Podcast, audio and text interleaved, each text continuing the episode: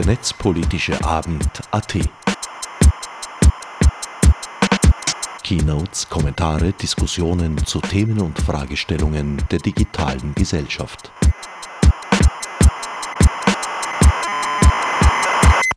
Willkommen zur Zusammenfassung des 25. Netzpolitischen Abends, der Donnerstag, 5. März, im wie fast immer bestens gefüllten MetaLab in der Wiener Rathausstraße 6 vonstatten ging. Diesmal werden wieder alle drei Referate samt den nachfolgenden Publikumsrunden zu hören sein. Den Anfang macht Katharina Gruschka von der WU Wien, die über Platform Capitalism und Sharing Economy am Beispiel Uber sprach gefolgt von Erwin Ernst Steinhammer, der Framing in der Netzpolitik thematisierte. Den Abschluss macht Konstanze Kurz vom Chaos Computer Club, die Wirkungsweise und Bedeutung des Bundestrojaners in Deutschland und Österreich erläuterte. Die Live-Moderation übernahm diesmal Thomas Lohninger von Epicenter Works, an den ich nun umstandslos weitergebe. And with that, I'm gonna start uh, with the first uh, talk, which is gonna be in English, uh, from uh, Kasia Gruszka from the Economic University, WU Wien, and it's gonna be about platform capitalism in the making, the story of Uber. Thank you, Kasia. Hi. Um, very nice to see so many people. It's my first time in MetaLab. I'm a bit stressed out that I'm not going to reach the expectations because I think this is a very cool place. So, anyhow, um, I also tend to talk a lot, uh, so I had actually a bit of a problem now to narrow down what I want to talk to you here today about because I'm what I'm going to present to you is also part of the final stage of my PhD. So I'm a bit in a lot of different places in my head. So I hope not to uh, get too many into different uh, interesting spots in this work, uh, for me at least. And anyhow, uh, still on the note of an introduction, I think it's very important to note that I'm at the Department for Social Economics and Institute for Ecological Economics. So basically, a very important starting point is that I'm working a lot on social ecological transformation and we are rather in the within the range of heterodox economic approaches, which is going to be obviously visible in my talk. So uh, let's go in. So, uh, any guesses where we are on that picture? Yes. Yeah, where in Germany can we be? Yeah, Berlin. Great. I don't have prizes, but sorry. Okay, I shouldn't laugh too much to this microphone. And uh, anyhow, I've been looking at Uber now for over a year, so I'm uh, feeling a bit like I'm this person who chronicles what's going on with that company. It's getting a bit uh, tedious, especially last year. Um, but anyhow, this was, let's say, the first uh, beginning of uh, a wave of just growing coordinated protests against Uber globally. Here we see taxi drivers. The people who are actually protesting against this platform have also broadened to Uber drivers themselves. Sometimes we have consumers, although this is generally a group that uh, seemingly is much more happy with uh, very often the lower price. And actually, maybe a little disclaimer as well Uber is not only a bad company, that's not necessarily what I want to say. They also, depending on the context where they are, they actually manage to solve some issues, for example, related to safe mobility in urban areas. Also, I will focus here uh, in the talk about on what Uber has been doing in the US. And uh, there are also, for example, cities like Baltimore or Cincinnati, which have a very uh, inefficient or practically absent public transport. And this, in such context, there is certainly some positive impact of such solutions. But maybe not necessarily should they should be organized in such a way that they basically just represent the same mechanism that we know uh, for years on how capitalism spreads around, and that just happens in new clothes what I am interested in is actually what can we learn from such events, right? So what can they tell us about these transformations and mutations of contemporary capitalisms, and especially in this context of very technologically driven change and uh, growing planetary scale computation. So the way too long plan for today, I'm going to try to spend 30 seconds on uh, explaining why I am actually putting sharing economy here and why do we hear about Uber as uh, one of the key players of sharing or collaborative economy? And then I will focus on another lens through which we can look at uh, platforms such as Uber, Uh, so, namely, I will give you a little bit uh, of contextualization with this platform capitalism uh, setting. And then I would like to show you a very scary monster slide with a huge timeline and way too much information on it. But just to show you a bit what uh, companies that have this format of a platform uh, in this more and more digitalized socioeconomic reality can actually do. Um, okay, so let's start with this shiny vision. So I guess uh, who have heard about sharing economy, collaborative economy, economie des Teilens in German, right? Everybody. I mean, we have been hearing about it a lot, especially since 2008, which is also with a lot of activities that are thrown into this big bag of this concept, uh, how sharing economy is actually practiced right now has had a lot to do with actually critical financial situation of a big chunks of society after 2008. So uh, we can see different motivations behind why people share.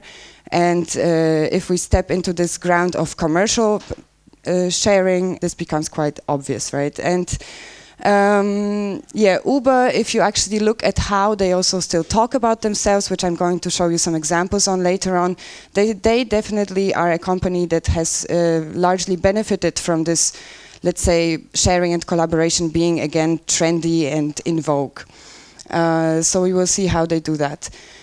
And another lens that we can actually uh, use, and uh, I am going to focus on that today, to look at Uber and similar platforms, is uh, through uh, a more Marxist reading of uh, presented, for example, by authors like Nick Srnicek in Platform Capitalism. Uh, but also if you are interested in, let's say, setting this interaction between technological developments and capitalism and questions of governance and also software design, then I highly recommend the, the other book, The Stack, which again takes um, even a broader step in looking at those changes. Okay, so what is a platform? A platform essentially just in plain words, is a new type of firm. So we have this business model that actually is uh, having this intermediary and interface function. So it provides a digital infrastructure that enables two or more groups to interact, right? So basically, as in the case of Uber, we have this uh, mantra of connecting wants with needs. Uh, especially here, I'm talking about Uber Pop, so those services that are provided uh, between peers and so peer-to-peer ride sharing, let's say, or ride hailing to be proper. And what is important about platforms is that this uh, being this digital infrastructure in this intermediary and interface function allows them to benefit very much from network effects. So basically, the growth of Uber is crazy. They have 57 million users. They have grown in less than 10 years to be present in basically more than 600 cities around the world. So this is really impressive. And the infrastructure allows also for very quick monopolization. So a player such as Uber has basically one other competitor in the world, and that's in China, where this competitor actually bought them off. So they tried. Uber China was existing for about a year, but they didn't manage to, to make it. Otherwise, we have very small players. And what is also important about platforms is that this growth and, let's say, very quick monopolization is also made possible by the fact that they dig into the new gold, let's say, as it is referred to by Srnicek, uh, of capitalism in the 21st century. So they are interested in data. They have perfect access to extract data, and uh, they can basically benefit from this perfect design. So just to be quick, uh, differentiates between different types of platforms, and he talks about five platforms. So let's just focus on one. The first line, advertising platforms, we have Google and Facebook. So here, this differentiation is based on the uh, source of um, of how the company gains its main revenue, basically. So, how, what, what, does it depend on uh, when it comes to their survival? And when, when, we look on the bottom of the table, we have lean platforms. This is exactly where Uber can be placed, together with platforms such as Airbnb or TaskRabbit or um, Amazon Mechanical Turk. So those are uh, basically platforms that reduce ownership to the minimum through hyper another hyper version of outsourcing. So they somehow bring a lot of stuff that was very much criticized in the 90s and they push it a bit further to the limit right so we have a provider of uh, biggest transportation network provider right now owning no cars practically we have uh, this common also criticism towards companies like this, uh, as in the case of Airbnb, being the largest hotel provider owning no hotels, right? So they also do not have employees, right? Uber drivers are independent contractors. So there's basically the only asset that they have left, and this is a very precious asset, and that's also the growth of the company shows how precious this uh, asset actually is, is the data, right? And uh, they have specific reputation systems to practice their, exercise their control. Uh, so there is a lot of dodgy things behind those lean platforms, but also very interesting things. Um, oh, I have five minutes. Okay. So, uh, also one last interesting fact. Of course, there is this coincidence between uh, what happened with uh, surplus capital after 2008 and the huge growth of those uh, small, Silicon, usually Silicon Valley-based tech-driven startups like Uber. Uh, and if you think about it, Uber together with Airbnb and this Chinese version of Uber, Didi Chuxing, are basically taking 59% of venture capital capital that goes in through those uh, through those deals, right, with with tech startups. So there is also already a very huge monopoly when it comes to that, and Uber has basically took part since it, the beginning of its existence in 21 rounds of venture capital uh, venture capital rounds and earned over 22 billion dollars. So we have a company that also has a huge, let's say, capital to be able to notoriously uh, rely on regula regulatory arbitrage and yeah, go into suits and so on. Okay, so in case anybody's interested also in checking out what's going on in France, there's going to be a paper soon within next two weeks available as well, so you can write me if you want to read a bit more about this. What's fun, let's say, about looking in Uber at France is that taxi drivers in France are really quite nut jobs, so it's very aggressive. Uh, it's a battlefield, basically, protest against Uber in France. And let me just fish out some important points in those last minutes from Uber's last years in the US from this timeline. So to give you an example, uh, one, of course, very important area is this relation of employment, this ambiguous relation of employment that Uber drivers have with the company, right? So this has been uh, in the US from 2013 an ongoing, uh, basically, struggle in many lawsuits. Just some examples O'Connor versus Uber, this is based in California, this is a class suit where actually, if you are an Uber driver, you have to specifically apply to be exempted from it. Otherwise, uh, there is this ongoing procedure, and basically, since the last five years, they cannot reach any type of settlement because Uber is specifically disagreeing on this being a class suit. But there is also interest in the US, which sometimes I think we kind of we see the US as this total free market land, and this is also somehow overlooked that there is actually a lot going on with players like Uber in terms of unionization of drivers as well. So independent contractors get unionized. This is something that is, I think, very often a direct effect of actually uh, players such as Uber coming on the on the scene. Let's say. Uh, so we have ongoing cases. I would like to just fo focus maybe on data because I think this is something interesting for this crowd as well. So just to finish up with four big data scandals of Uber because I think I will run out of time. Three minutes, okay.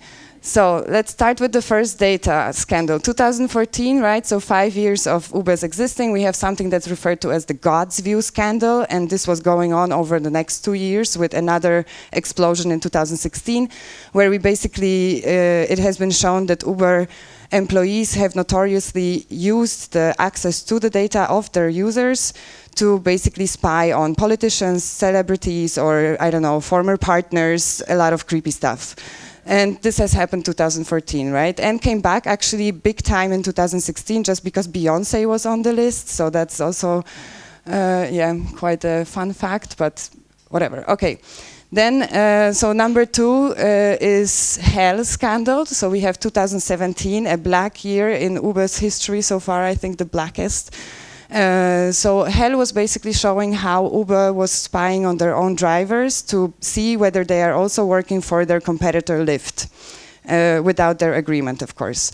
Uh, Greybo scandal is also an amazing one. This is where Uber was basically using the what they can do with their uh, data and with algorithm, whatever they do with the algorithms. Maybe somebody here is more competent to explain that, but they were able to uh, discipline. So basically, they were uh, having a market in a city where they were not allowed to be but uh, they and they there was of course sometimes city officials trying to, for example, order an Uber. So it was known that Uber sometimes enters without permission. So sometimes city officials would try to spy that, or, or I don't know, the local police, and uh, it was impossible for them to get an Uber ride. So based on the GPS data, they were able to see.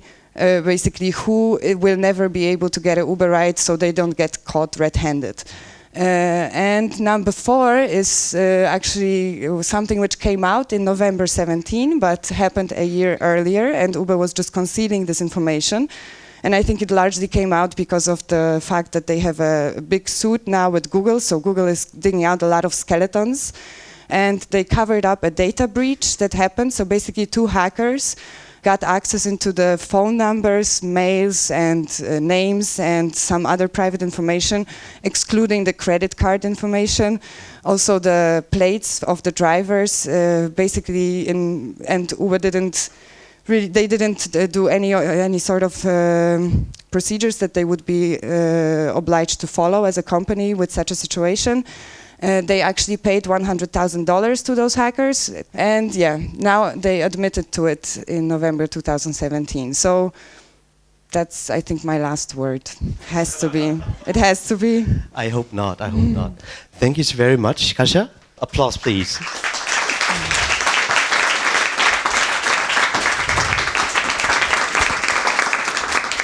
Do you have questions? You said actually that they don't own any cars, but they already announced that they ordered, I don't know exactly, 20,000 or 20, around that cars, um, autonomous yeah. drivers cars. First, what do you think about that development? And second, uh, what do you think about the first uh, woman which was driven over by the autonomous cars some yeah. weeks ago, and will that change their business model? Yeah. Uh, yeah, really good questions. I mean, I think that this um, also important. Uh, what I somehow lost on the way was also to to give you some examples of other divisions of Uber, because I hear talk about Uber more or less uh, using this shortcut. I actually talk a lot about Uber Pop, also a lot about Uber Black, which is more, let's say, luxurious service provider from Uber. Um, but uh, they also have this uh, autonomous vehicle division called Otto and uh, this is actually an interesting case because that's why Google is suing them because uh, Otto is being developed by a former engineer who worked for the autonomous vehicles from Google or Alphabet. Uh, so they claim that there has been some st stealing of uh, proprietary information there. And what they have been doing before, in terms of this testing of those vehicles in the cities, what you mentioned, is that they have been doing this illegally, for example, in San Francisco. So now they did change a bit because they actually do it in cities where they agree with city authorities that this would happen. And the autonomous vehicles are something that is used, uh, I think, that Uber actually bets a lot on the future also because of those regulatory battles that they keep on having when they have to hire humans. So this is actually something that, uh, with the development of that, actually Uber can properly grow, I think, without losing millions of dollars yearly for for suits over whether they uh, guard, let's say, some how do they treat humans who work for them, let's say, or who partner with them, because drivers are driver partners, not not really employees. Uh, you described Uber as a, a company without uh, real assets, uh, but the data. How exactly does Uber profit from the collected data? How exactly do they profit? Yeah, is it via advertising?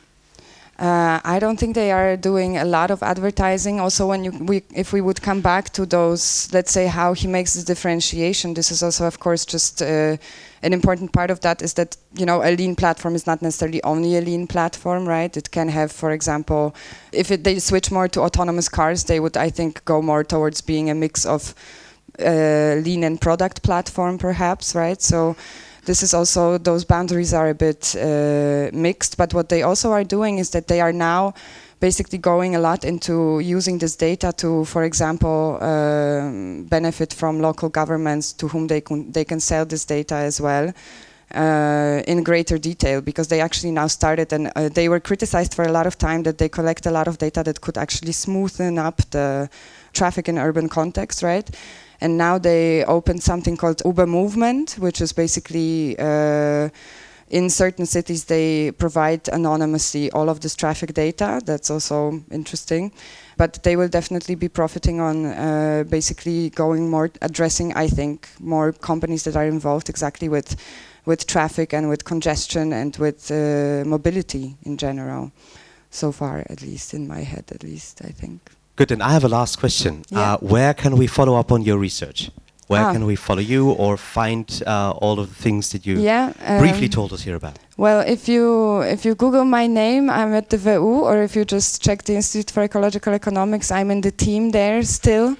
Uh, so I'm basically there, and I'm very responsive to emails, and I'm also glad to talk about this stuff.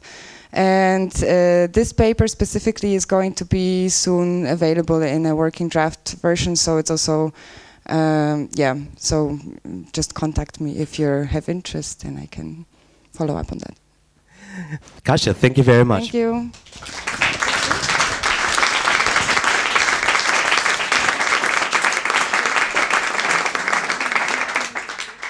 Unser nächster Vortrag ist von Erwin Ernst Steinhammer und äh, es geht um Framing. Erwin ist Aktivist bei Epicenter Works, studiert Publizistik und äh, Jus und äh, Politikwissenschaft. Fast, fast, siehst du. Okay. Ähm, wer von euch äh, verwendet Uber? Mal so kurz Hände in die Höhe. Man sieht es ja eh nicht im Stream. Nur eine Person, das glaube ich euch nicht. Wirklich? Okay, gut. Erwin ist soweit. Damit gut. Medias Res. Ich bin der Erwin Steinhammer, auch bei Epicenter Works aktiv und werde jetzt über Framing in der Netzpolitik sprechen. Und dazu beginne ich mal mit einem Beispiel, einem politischen Beispiel, das am ersten Blick eher ungeframed wirkt. Das ist der Magister Harald Stephan von der FPÖ und der hat gesagt, wenn das Verfahren gegen Griedling eingestellt wird, ist Griedling schlicht weitere fünf Jahre bestellt. Soweit die Tatsachen. Und dies hat mit Hintergehen rein gar nichts zu tun. So, Griedling ist der Chef des österreichischen Bundesamts für Verfassungsschutz und Terrorismusbekämpfung. Und der Magister Harald Stephan von der FPÖ hat das in einer OTS-Aussendung so geschrieben. Ähm, und doch hier ist auch Framing drinnen, nämlich das Rein und das Klar. Es ist sogar noch mehr Framing drin, auf das werde ich mich jetzt beziehen. Und zwar liegt es daran, dass wir gute Dinge eindeutig mit äh, Reinheit identifizieren und schlechte Dinge mit Schmutz. Man hat äh, in einer wissenschaftlichen Studie zwei Gruppen gehabt und der einen Gruppe hat man gesagt, sie sollen an eine gute Tat denken, die sie mal vollbracht haben und der anderen hat man gesagt, sie sollen an etwas moralisch Verwerfliches denken, was sie getan haben. Und dann hat man den beiden Reinigungstüchern hingestellt, also so Handreinigungstücher und die, die an eine schlechte Tat gedacht haben, haben zu 75 Prozent zu diesen Tüchern gegriffen und die anderen nur zu 37,5 Prozent. Und das Interessante daran ist eben, dass es keine neutrale Sprache gibt, denn wir denken immer in Metaphern und im Falle von gut und schlecht eben oft in dieser Reinheitsmetapher. Es gibt auch andere Metaphern, in denen wir hier denken. Und man kann einen Text eigentlich nicht neutral formulieren wie funktioniert Sprachverarbeitung überhaupt? Ähm, unser Gehirn ist ja ein Netzwerk und umso öfter man selbe Begriffe miteinander erwähnt, umso stärker werden die im Gehirn miteinander verbunden.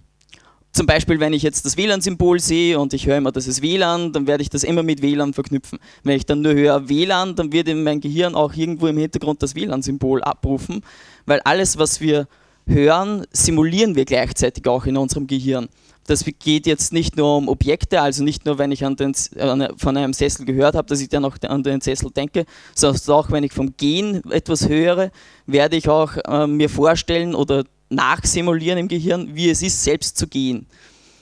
Also wenn wir über etwas sprechen oder etwas hören, dann simulieren wir es automatisch im Gehirn. Und wenn wir das Simulieren im Gehirn bzw. gehört haben, dann werden diese Verbindungen nochmals verstärkt. Und das wird dann vor allem im Politischen relevant, weil umso öfters wir eine Falschaussage zum Beispiel hören oder ein gewisses Framing, umso mehr werden wir in diesem Frame über diesen Gegenstand denken.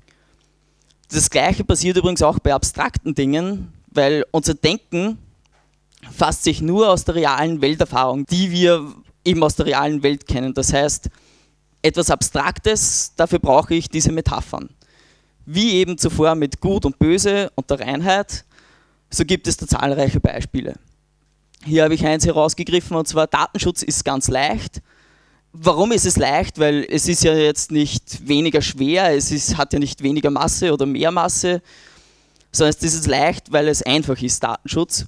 Und über diese Metapher kann man den Datenschutz, äh, also Datenschutz ist ganz leicht, wie es da oben steht, und das Bild ist auch ganz schön, weil die Grafik das nochmal zusätzlich unterstützt mit den Ballons, erlaubt es einen eben darüber zu denken, dass Datenschutz ganz leicht ist. Ich habe mir das dann da mal zunutze gemacht, und zwar hat die österreichische Regierung ein Datenschutzgesetz erlassen.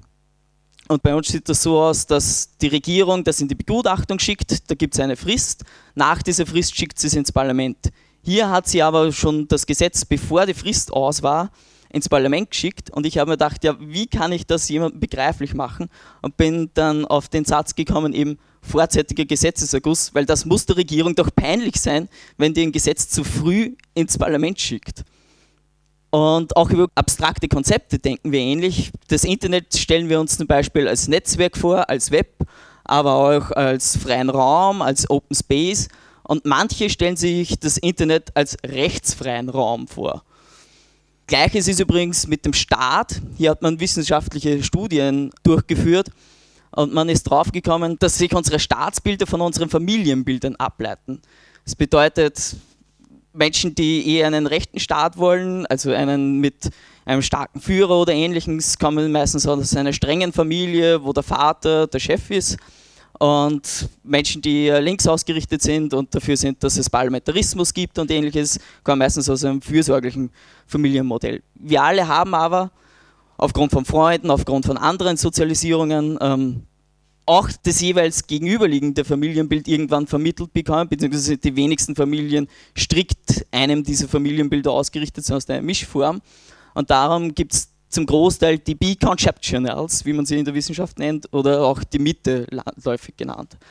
Und wie wir über diese Dinge denken, verändern auch unser Handeln und nicht nur, wie wir darüber denken. Man hat eine Studie durchgeführt, bei der man einer Gruppe einen Text gegeben hat, wo viel über Rente, alt, grau, vergesslich, sentimental und faltig drin stand. Und der anderen Gruppe hat man einen unter Anführungszeichen neutralen Text ohne solche Altersbezüge vorgelegt. Und da hat man den Leuten gesagt, ja, jetzt ist der Test vorbei, jetzt könnt ihr rausgehen zum Lift und nach Hause gehen. Tschüss. Und dann hat das Experiment erst angefangen, nämlich man hat mitgemessen, wie schnell die Menschen gehen. Und die, die vom Alter gelesen haben, sind viel langsamer gegangen als die, die den halbwegs neutralen Text hatten. Framing passiert nicht nur in der normalen Sprache, sondern auch bei der Bildsprache. Und wenn ich mir dieses Bild hier ansehe, Brand hinten, das, das sieht fast aus wie Krieg, wie, wie Aufruhr. Das sieht nicht gut aus, da bekomme ich kein gutes Gefühl bei diesem Bild. Und das wird dann von unseren Medien, das war damals ähm, zum Akademikerball, so benutzt und, und man sieht schon die Ähnlichkeit dieser beiden Artikelbilder. Das eine war ein wirklicher Anschlag in Brüssel und das andere eben nur eine Demonstration. Und das führt wiederum dazu, dass es die Metapher des starken Manns der für Recht und Ordnung sorgen muss in Wien. Und, und dafür braucht er unsere Überwachungsmethoden. Aber der Herr Kickel, unser Bundesminister für Inneres, liefert auch andere schöne Bilder, wo man ihn mehr als Spitzbuben hinstellen kann, als, als klein. Man könnte also durchaus Gegenframings dazu entwickeln. So, Framing, wie ich schon zu Eingangs gesagt habe, man kommt nicht ohne aus. Es werden immer, je nachdem, welche Bilder man projiziert, gewisse Aspekte eingeblendet und gewisse Aspekte ausgeblendet. Das ist wie mit dem Glas, das entweder halb leer oder halb voll ist.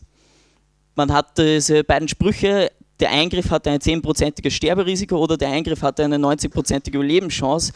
an Gruppen ausgetestet und obwohl es faktisch das gleiche ist, haben die mit der 90-prozentigen Überlebenschance wesentlich häufiger sich für den Eingriff entschieden. Und, und Perspektiven einblenden, das kann man eben dann in der Politik auch ganz gut machen. Die Regierung framet das Sicherheitspaket eben als Sicherheitspaket.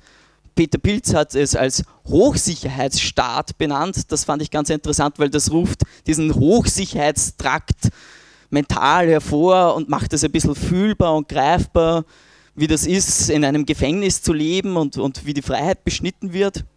Und wir bei Epicenter Works haben uns damals entschieden, dass wir es Überwachungspaket nennen. Das kommt dann auch in den Medien durch. Und zwar gab es zum Überwachungspaket damals die große Begutachtung, wo 9000 Stellungnahmen kamen und der OF hat gesagt, das Sicherheitspaket ist durchgefallen, weil 9000 kritische Stellungnahmen im Begutachtungsverfahren eingetroffen sind.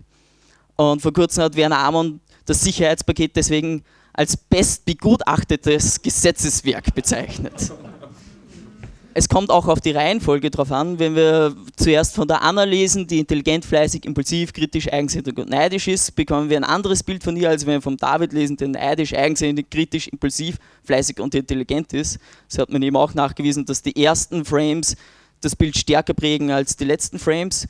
Und da haben wir das Forum Informationssicherheit, das macht das ganz gut mit gläserner Staat statt gläserner Bürger. Das Forum Informationssicherheit, äh, Informationsfreiheit ist eben für Transparenz in staatlicher Verwaltung da und darum ist der, der gläserne Staat viel wichtiger. Aufpassen muss man jedenfalls mit Negierungen. Atmet nur unbewusst, dann werden jetzt die meisten gerade anfangen, bewusst zu atmen.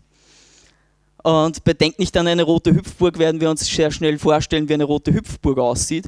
Und das ist deswegen wichtig, weil Negierungen genauso wie das normale Framing, ähm, wenn wir darüber hören bzw. darüber so sprechen, dieses Framing wiederum stärken. Da gibt es das Beispiel mit Donald Trump, der was über die Fake News gesprochen hat und dann haben die Medien einen großen Fehler gemacht und haben ihm die Fake News nochmal übernommen und zwar ist not Fake News. Und damit haben sie diese Negierung drinnen. Techniker und Technikerinnen sprechen oft ähm, von, es gibt nicht die digitale Welt.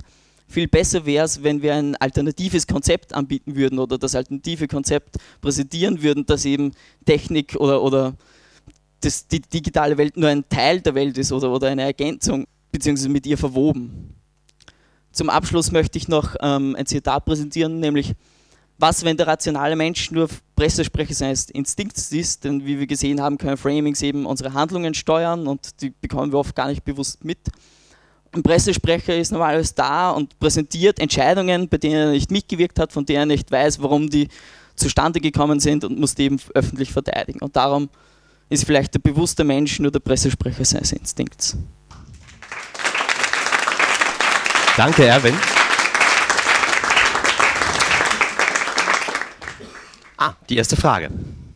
Äh, also zuerst einmal, ich, ich, ich habe ein bisschen ein Problem mit deiner Aussage, dass man nicht negieren soll. Einerseits, weil ich Studien dazu kenne und die sind widersprüchlich. Andererseits aber das Beispiel, mit dem du es erklärt hast, ist ein recht triviales. Wenn ich dir sage, denk an irgendwas oder denk an das Gegenteil von, du denkst zuerst an das Konzept, weil du in deinem Hirn eben genau diese Assoziation zuallererst auslöst. Wenn ich dir jetzt aber zwei Konzepte vorstelle und sage, das eine ist nicht das andere, keine Ahnung, ähm, ähm, die FPÖ ist nicht rechts, dann kann ich das natürlich bewusst unterscheiden. Ja, dazu ist zu sagen, man kann es bewusst unterscheiden, das stimmt. Es fällt einem nur schwerer, es zu unterscheiden. In den Studien, die man dazu gehabt hat, war es eben so, dass man länger gebraucht hat, es zu unterscheiden, aber nicht, dass man es nicht unterscheiden konnte. Gut, dann nochmal einen großen Applaus für Erwin. Vielen, vielen Dank.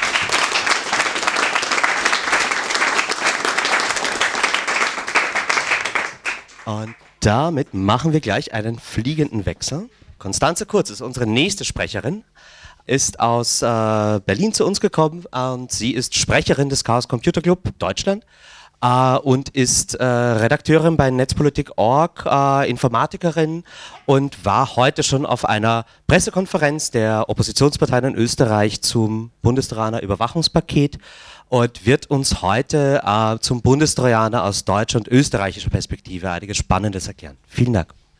Ja, wir kommen zu einer dritten Sprache nach Englisch, Österreichisch. Es gibt noch diese deutsche Sprache in der Berlin-Brandenburger Tiefebene. Die werde ich jetzt präsentieren. Ich habe wenig Zeit, ich rede schnell, also muss man sich konzentrieren, um mir zu folgen. Ich werde versuchen, ein bisschen die Entwicklung über eine zehnjährige Debatte, die wir mittlerweile haben, nachzuzeichnen. Die anlässlich der eigentlich heute geplanten parlamentarischen Anhörung im österreichischen Parlament jetzt ja auch in Wien angekommen ist die fiel zwar aus, weil wir ja dann sozusagen nur eine Pressekonferenz gemacht haben, weil die Türkisbraunen ja keine öffentliche Anhörung wollten, aber dennoch wird die Debatte ja nicht weggehen. Und wenn ich recht verstanden habe, wird ja bei der nächsten ähm, Sitzung des Parlaments dann auch äh, die Idee in Gesetzeskraft treten. Wenn ich recht verstanden habe, ist ja daran wohl nicht viel zu zweifeln. Ähm, deswegen will ich einen kurzen Abriss geben, wo wir eigentlich stehen. Für mich selber ist der, der Kampf jetzt ungefähr zwölf Jahre alt. Denn durch die verschiedenen Urteile, die wir in Deutschland haben und die Debatten, die auch in anderen Ländern zu der Idee, dass der Staat sich Spionagesoftware irgendwie so heimlich hintenrum auf irgendwelche informationstechnischen Systeme holt, die ist halt schon relativ alt und in Deutschland eben auch sehr lange schon gerichtlich debattiert worden. Ähm, weswegen ich mit einem kleinen Quiz beginnen will. Wie heißt denn das deutsche Grundrecht, das den heimlichen staatlichen Zugriff auf informationstechnische Systeme beschränkt. Wir machen mal mit Handzeichen, ja, damit wir das nicht mehr doof machen. Wer ist für A? Das sind so sieben, das werden immer mehr. Oh, wenn ich warte, werden es vielleicht alle. Nein, ja, wer ist für B? Das sind etwas mehr, würde man sagen so 15. Und wer ist für C? Oh, niemand. Ähm, tatsächlich stimmt es ja. Das Grundrecht auf Gewährleistung der Vertraulichkeit und Integrität von informationstechnischen Systemen. Und mir war das auch nochmal wichtig ähm, anzuwerfen. Denn das Grundrecht äh, ist jetzt zehn Jahre alt, ziemlich genau sogar. 27. Februar 2008. Aber kaum praktisch umgesetzt worden. Im Prinzip hat damals in Deutschland das höchste Gericht gesagt, naja, der Staat muss das gewährleisten. Aber letztlich ist es in die Gesetzgebung in die praktische Umsetzung wirklich nie gekommen.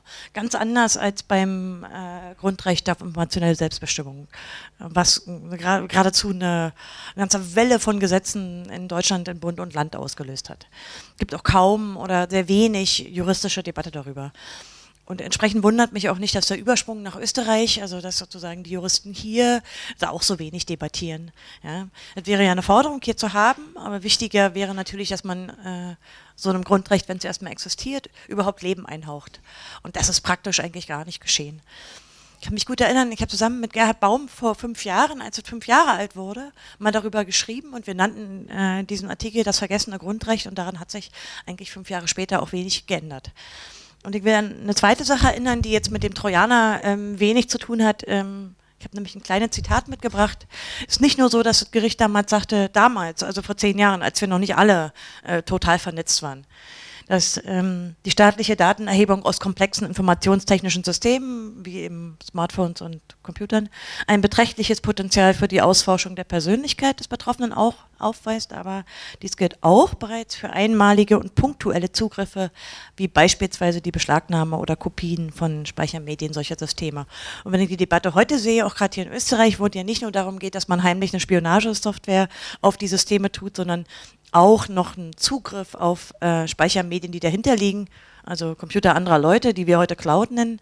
Äh, ja, da hat sich äh, die Tatsache, dass die vielen Dinge, die in dem Urteil stehen, dass die nie in die Praxis umgesetzt wurden, sondern im weitestgehend ignoriert wurden, hat sich hier natürlich auch wieder gezeigt in der aktuellen Gesetzgebung. Das ist in Deutschland nicht anders.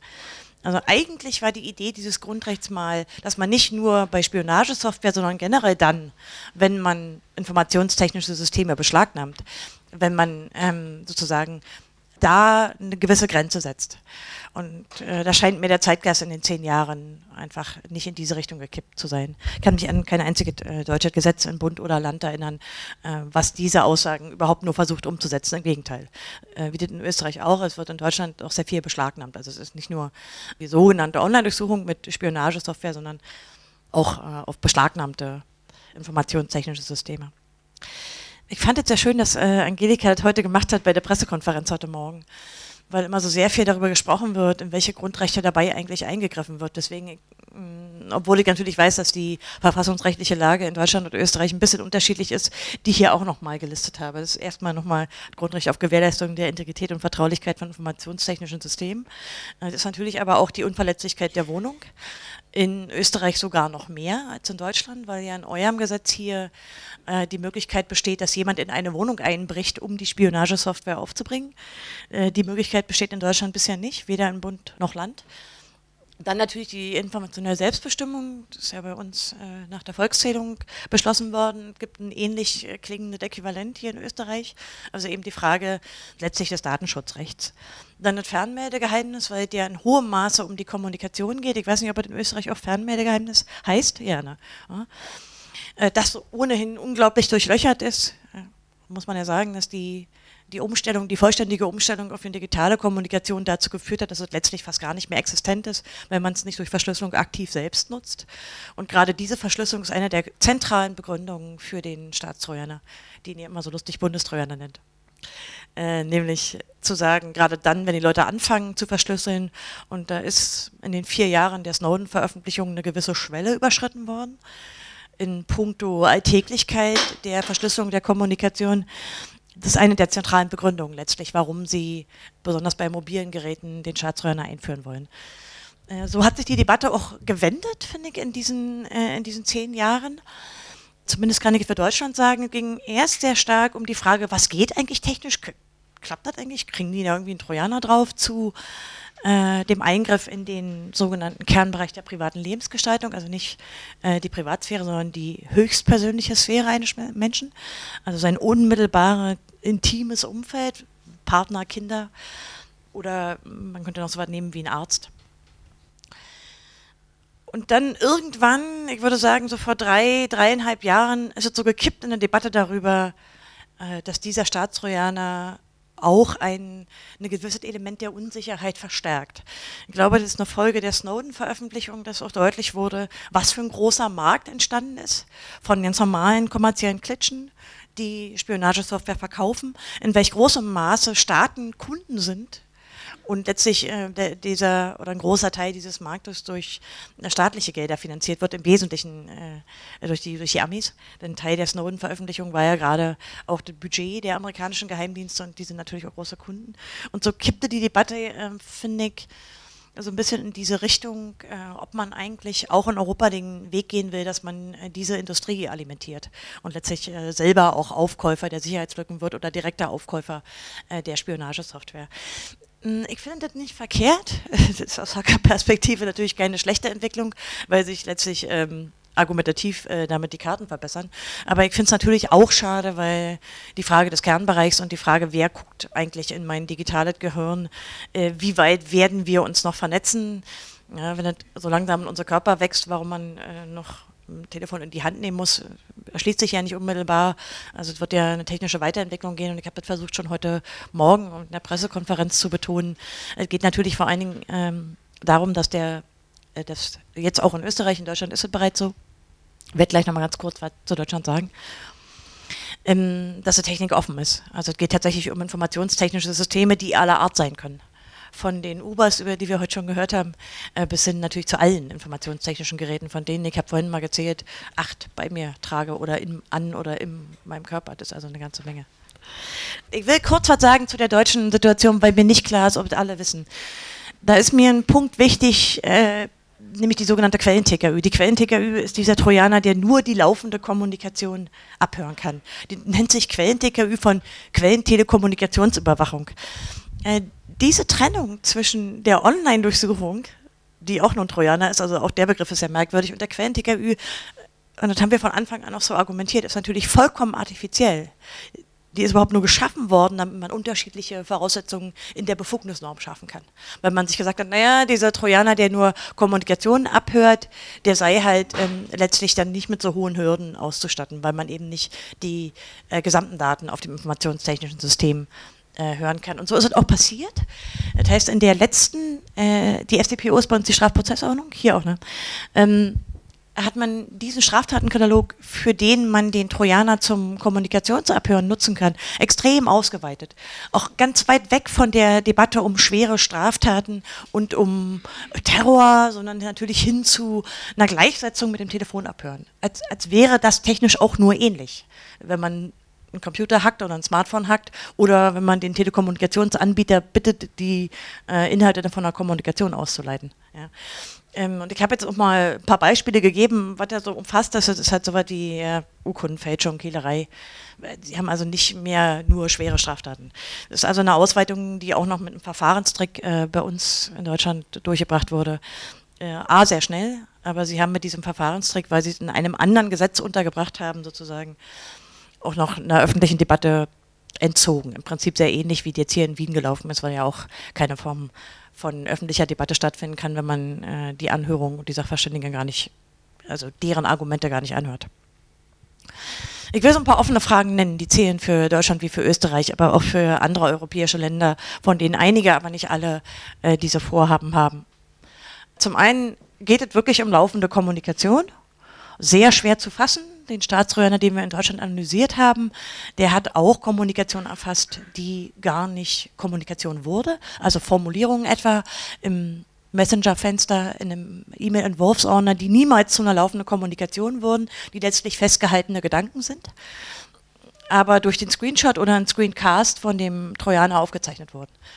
Und in Deutschland ist sowieso auch erlaubt, dass man im Rahmen äh, des, des Quellen-TKÜ-Trojaners auch Daten, die bereits gespeichert sind in die Messenger aufnehmen kann. Und das können teilweise sehr lange sein.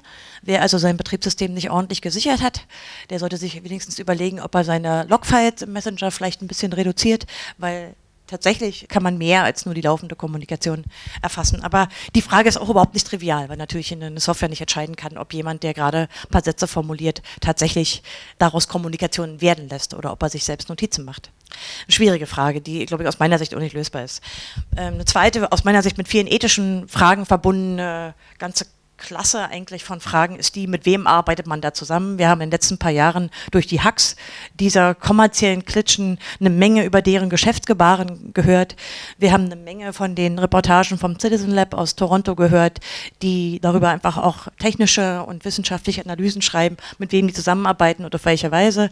Also wir wissen, dass ähm, zumindest einige dieser Firmen äh, wenig zurückschrecken, auch vor den Diktatoren dieser Welt, äh, dass sie wenig davor zurückschrecken, auch äh, in Gebieten, wo die Menschenrechte nicht beachtet werden, Leute abzuschnorcheln. Also die Frage, welche Regeln wir uns da in Mitteleuropa geben, in ordentlichen Demokratien, die muss erst noch beantwortet werden. Man kann, glaube ich, nicht kaufen, von wem man gerade sinnvoll und billig so eine Spionagesoftware bekommt, sondern man sollte sich da andere Standards setzen. Ähm, das ist für mich eine offene Frage. In Deutschland haben wir, ähm, ich habe gerade auf dem Hinweg hierher einen langen parlamentarischen Fragenkatalog durchgelesen, wo im Prinzip die Bundesregierung auf eine Anfrage der Parlamentarier sämtliche Antworten verweigert. Wir wissen natürlich, dass sie mit Finfisher zusammenarbeiten, dass es auch eine Zusammenarbeit mit Celebrite gibt, aber sehr wenig darüber. Und der letzte Punkt, den ich so erwähnte, wird natürlich wichtiger, das sind die strukturellen Auswirkungen auf die Sicherheitsinfrastruktur, dadurch, dass der Staat darin investiert, solche Schwarz- und Graumärkte äh, letztlich zu finanzieren. Und ich habe versucht, äh, diesen Zielkonflikt mal zu formulieren, nämlich einerseits, und das ist übrigens auch ein oft erklärtes Ziel, äh, liest man auch in den Koalitionsverträgen, dass man ein möglichst hohes IT-Sicherheitsniveau haben will für die eigenen Bürger, aber selbstverständlich auch für die Wirtschaft. Wir wissen ja, dass die Five Eyes hier ordentlich spionieren. In Wien sind sie ja besonders aktiv, in Berlin übrigens aber auch. Äh, gegenüber dem Interesse, dass man eben Sicherheitslücken offen lassen will, um vor allen Dingen auch verbreitete Systeme mittels dieser Schwachstellen durch eine Spionagesoftware infiltrieren zu können. Ja. Und da ist nochmal ein Punkt, der ist heute sehr wenig gefallen, den würde ich aber auch gerade im Hinblick auf das Framing schon noch gerne nochmal betonen, die IT-Sicherheit ist ein Bestandteil der inneren Sicherheit und wird es immer mehr werden, weil unsere Abhängigkeit so groß ist. Und ich glaube, darum müssen wir mehr bestehen, wenn wir argumentativ gegen solche, solche Formen des staatlichen Hackens vorgehen wollen. Ich habe übrigens die Absicht, diesen Kampf nicht aufzugeben und bedanke mich für die Aufmerksamkeit. Das ging echt gut. Zehn Sekunden. Nee, zehn Sekunden zu früh. Zehn Sekunden zu früh. Gibt es Fragen? Äh, danke für den Vortrag. Mich würde interessieren, kennst du Umfragewerte im Moment, was die Akzeptanz dieser Maßnahmen betrifft? Also es gibt natürlich eine ganze Menge Umfragen mittlerweile, ähm, die beziehen sich aus meiner Sicht aber nicht wirklich auf so Spionagesoftware, sondern eher, ähm, wie wichtig wie, wie, äh, den Leuten ihr Smartphone ist, sowas. Wie glaubst du, würden sie aus, aussehen, wenn man konkret danach fragen würde? Naja, es gibt eigentlich einen einfachen Test, frag eine beliebige Person neben dir, ob du mal kurz ihr Handy haben kannst. Diese Aufklärung, die, die ist im Gange jetzt, oder? Also, dass das tatsächlich das ist und jetzt das Bild korrigiert wird, oder? Oder wie, wie, könnt, wie siehst du den Weg dorthin? Weil es muss dorthin gehen, weil es ist eine schlechte Idee, das zeigen die Geschichtsbücher, dass man das so macht. Ja, kann ich zustimmen.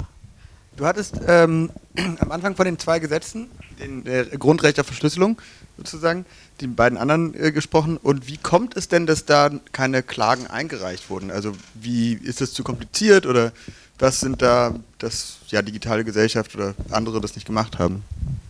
Ähm, na, da muss ich vielleicht mal, da muss ich einen Moment ausholen. Also das Grundrecht kommt ja, hatte ich erwähnt, das ist aus dem Urteil vom 27. Februar 2008. Das war die erste, wir hatten ja zwei Verfassungsbeschwerdeverfahren in Karlsruhe beim Bundesverfassungsgericht und das ist die erste davon gewesen. Das war ein Geheimdienstgesetz, nämlich das Verfassungsschutzgesetz in Nordrhein-Westfalen, was für nichtig erklärt wurde. Und in diesem Urteil ist dieses Grundrecht etabliert worden und auch benannt worden. Eigentlich wäre es die Aufgabe des deutschen Parlaments gewesen, diese Vorgaben in Gesetze zu gießen, wie es 25 Jahre davor beim, bei der informationellen Selbstbestimmung auch geschehen ist. Daraus sind letztlich die ganzen Datenschutzgesetze in Deutschland, also Land und Bund, entstanden. Aber aus meiner Sicht äh, hat sich, ich würde sagen, zwei, drei Jahre später der Zeitgeist sehr stark gedreht, auch mit der zunehmenden Nutzung der Verschlüsselung. Ich glaube, dass sich äh, insbesondere die Strafverfolgungsbehörden, das ist aber kein deutsches Phänomen, das sehe ich in vielen europäischen Ländern, die haben sich daran gewöhnt, dass sie Kommunikation abhören können. Und sie tun es auch. In Deutschland tun sie es millionenfach. Wir haben ja so etwas wie äh, nur, nur im äh, strafrechtlichen Bereich 40.000 äh, Anschlüsse. Das sind äh, Millionen äh, abgehörte Gespräche, also im dreistelligen Millionenbereich. Und ich glaube, die Tatsache, dass die Leute anfangen, Ende-zu-Ende-Verschlüsselung zu nehmen, dass sie Konsequenzen ziehen aus vier Jahren Snowden-Veröffentlichungen, das bringt die in so einen Panikmode. Entsprechend hat der Gesetzgeber keine Vorgaben aus diesen Urteilen in Gesetze gegossen, im Gegenteil. Also wäre ja letztlich die Aufgabe gewesen von äh, den Parlamentariern, das ist aber letztlich nicht geschehen. Das Grundrecht steht in Deutschland, aber dadurch, dass es nicht in die Tat umgesetzt wurde, haben natürlich auch andere Länder, die sich hätten vielleicht ein Vorbild davon nehmen können oder Ideen zumindest für ihre nationalen Gesetze äh, gar keine Vorgabe gehabt. Und es gab auch sehr, sehr wenig äh, Diskussionen in der ähm, Jurisprudenz. Also es gab sehr wenig äh, Schrifttum und so. Das macht mich auch sehr unglücklich. Ich fordere alle Juristen auf, ganz viele Papers darüber zu schreiben und Gesetzesentwürfe zu machen. Absolut. Anschließend an das und an die erste Frage, ein schönes Zeichen könnte vielleicht sein, dass in den Niederlanden jetzt zum ersten Mal eine Abstimmung über ein Überwachungsgesetz positiv ausgegangen ist und die Mehrheit der Bevölkerung sich gegen geplante Überwachungsmaßnahmen ausgesprochen hat. Äh, großes Referendum kannst du nachlesen bei Bits of Freedom äh, oder auf idre.org. Noch andere Fragen? Direkt dazu. Äh, ich weiß nicht, ob ich das falsch verstanden habe, aber dieses Recht auf informationelle Selbstbestimmung hatte ich irgendwann mal so verstanden, dass eigentlich mein Gerät ja sicher sein sollte und mir meine Selbstbestimmung, also wenn ich es herstelle und verkaufe als Unternehmen, mein Smartphone oder was auch immer, die gewährleisten müssen, dass da informationelle Selbstbestimmung, ich sag mal, eingebaut ist, ja. Und das tun sie ja nicht. Und da habe ich mich gefragt, warum, also könnte ich jetzt nicht als äh, kleiner Verein oder was klagen und das durchsetzen, dass dann alle Samsungs und alle Apples aus dem Markt genommen werden. Ich, sozusagen, also ich habe nicht verstanden, warum das da nicht, das nicht genutzt wird. Ja? Da, so meinte ich das eben. Ja, das ist eine tolle Idee. Leider funktioniert Verfassungsrecht nicht so. Also das ist natürlich, es ist ein Abwehrrecht gegenüber dem Staat. Der Staat soll gewährleisten. Ja, aber man, natürlich äh, die zweite Verfassungsbeschwerde, die war die ist ja erst, das Urteil war 2016 gegen das BKA-Gesetz, was bei uns im Bundeskriminalamt ist in Deutschland. Die hat sich natürlich auch darauf gestützt dass es gerade gegen dieses Grundrecht verstoßen hat. Aber man muss sagen, es wird sehr viel kleinteiliger. Ähm, man nimmt dann Elemente aus den Urteilen heraus, vor Dingen die Schranken, ähm, die bestimmte Bedingungen, die gesetzt wurden in den Urteilen, und man nimmt sich jetzt nicht äh, sozusagen das Grundrecht an sich und äh, legt die Beschwerde des, deswegen ein. Das funktioniert leider nicht so. Ich hätte das auch gerne so, aber so, so ist es auch nicht geplant bei der informationellen Selbstbestimmung hat es deshalb so gut funktioniert, weil der Gesetzgeber tätig wurde. Er hat einfach Datenschutzgesetze gemacht. Die sind heute natürlich, klar, musste, müsste man eine Menge updaten, aber letztlich, wenn man auf die Datenschutzgrundverordnung schaut, die jetzt im Mai in Kraft treten wird, so sind die Prinzipien, die da in Europa umgesetzt wurden, genau die der informationellen Selbstbestimmung. Es hat nur ein bisschen gedauert, äh, aber letztlich ist es genau die eine der Konsequenzen dieses Urteils. Ich glaube, die, die, Frage, die vorhin gestellt wurde, ist unheimlich wichtig, nämlich alle diese Grundrechte haben keine Drittwirkung. Das heißt, die Grundrechte beziehen sich ausschließlich auf das Verhältnis zwischen dem, der Bürgerin und dem Bürger und dem Staat, nicht aber gegenüber Unternehmern. Also wann überhaupt, dann könnte man das über die Schiene Konsumentenschutz möglicherweise versuchen einzuklagen. Aber es gibt derzeit keine Drittwirkung. Das ist aber der Hintergrund, unter der, der mit dem der Max Schrems jetzt das Not Your Business gründet, wo es darum geht, dass man auch Verfahren äh, gegen Rechtsverletzungen von großen Konzernen durchführen kann, die genau diese Rechtsverletzungen, Geheimnisverrat und alle diese Dinge als Geschäftsmodell verwenden.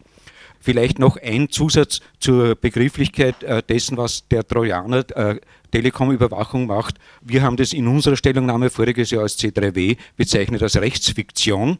Das heißt, es wird hier ein Rechtsrahmen geschaffen, der so nicht umsetzbar ist. Wir haben Ähnliches erlebt zu Beginn des Einsatzes von IMSI-Catchern, wo alle gesagt haben, das braucht man, damit man Leute findet, die in die Gletscherspalten gefallen sind und man kann damit nicht mehr machen. In Wirklichkeit kann man mit jedem IMSI-Catcher jedes Telefonat abhören. Jetzt im Gesetzesvorschlag wird das auf einmal erlaubt. Ähnliches hat es in Deutschland gegeben.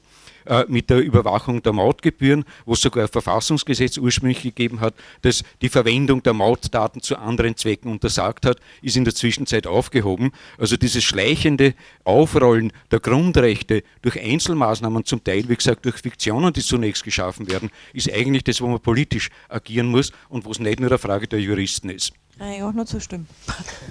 Ich wollte noch in die Drittwirkungsdiskussion einsteigen, äh, die verfassungsrechtliche. Es gibt nämlich schon auch noch einen Bereich, wo das durchaus eher anerkannt ist, dass es eine Drittwirkung gibt, nämlich die Schutzpflichten. Und das ist schon in dem Bereich vielleicht auch spannend. Normalerweise sind die dann durch das Strafrecht äh, erfüllt, wenn man sagt, der Staat muss es verfolgen, wenn äh, zum Beispiel körperliche Übergriffe oder Gewaltdelikte muss der Staat verfolgen, auch aus einer Schutzpflicht gegenüber seinen Staatsbürgerinnen und Staatsbürgern. Und das ist schon etwas, was durchaus jetzt teilweise, wo es wirklich ins Illegale geht und wo Unternehmen weit über dem, was in ihren Verträgen steht und in ihren AGBs und so weiter, ähm, könnte man schon auch noch zu Grundrechtsverletzungen kommen, wenn der Staat nicht eingreift, nicht straft und keine Sanktionen setzt oder vorsieht. Vielen, vielen Dank, Konstanze. Äh, ich danke euch alle fürs Dabeisein, insbesondere den Rednerinnen und Rednern, die wir heute hatten. Äh, der nächste netzpolitische Abend ist am 3. Juni, wieder der erste Donnerstag im Monat. Und wenn ihr ganz lieb seid, bitte helft uns noch, diese ganzen Stühle hier wegzuräumen und holt euch ein Bier. Danke.